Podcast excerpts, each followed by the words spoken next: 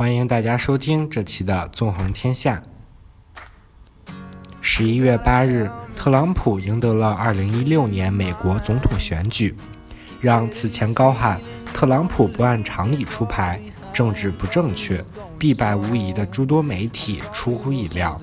有媒体称，特朗普当选美国总统是一个影响远超英国脱欧公投的美版“黑天鹅”事件。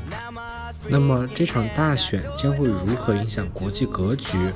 我们不敢妄加揣测，但是我们可以来给大家分享一下，在特朗普当选之后，各国政要、各国媒体对此是如何做出反应的。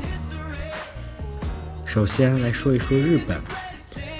据日本电视台报道称，九日当天，日本首相安倍晋三一直守在电视机旁等待美国大选结果。确认特朗普获胜后，安倍发表了这样的表态：特朗普被选为下一任美国总统，对此表示衷心祝贺。日美同盟是基于普遍价值观结成的不可动摇的同盟，希望进一步巩固这种关系。日本政府表面上故作镇定，实际上已经充满了紧张感，担心日美同盟的基础可能会发生动摇。日本政府担心主张撤走驻日美军或者要求日本承担更多驻军费用的特朗普可能会削弱日美同盟。日本的基本战略就是通过牢固的同盟来接制朝鲜和中国。特朗普上台可能会打乱这一战略。另外，特朗普具有明显的贸易保护主义倾向，强烈反对跨太平洋伙伴关系协定及 TPP。而据《华尔街日报》报道，奥巴马政府周五放弃了通过 TPP 的所有希望。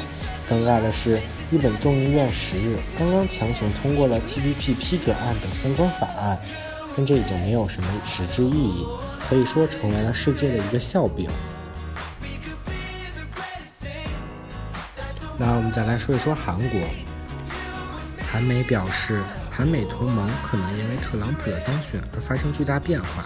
特朗普在拉票过程中一再提出韩国等盟国免费搭乘坐享安全利益和盟国削弱美国论，并声称在赢得选举后将大大提高盟国防卫费分担比率。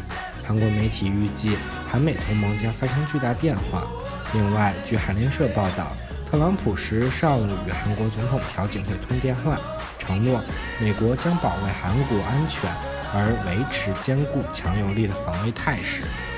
尽管如此，目前特朗普的外交和安保政策并不明晰，但不会花很多钱防卫他国的立场似乎非常坚定。下面来看一看欧盟，在欧盟方面，特朗普上台之后，欧盟主要担心。欧美 TTIP 谈判恐现停滞。TTIP 也就是跨大西洋贸易与投资伙伴关系协定，在奥巴马执政时期，这项协定谈判了三年，但是始终没有结果。如今特朗普当选，其贸易保护主义政策更是不会使 TTIP 的谈判有些实质性的成果。再来看一看菲律宾。近几个月来，杜特尔特一再猛批华盛顿，扬言终止美菲防卫协定及联合军事演习。不过，他九日在吉隆坡面对菲律宾侨民的演讲中称，既然特朗普当选，希望和美国新政府保持沟通及合作。他还说：“我不想再和美国吵下去，因为特朗普赢了大选。我希望向特朗普表示祝贺。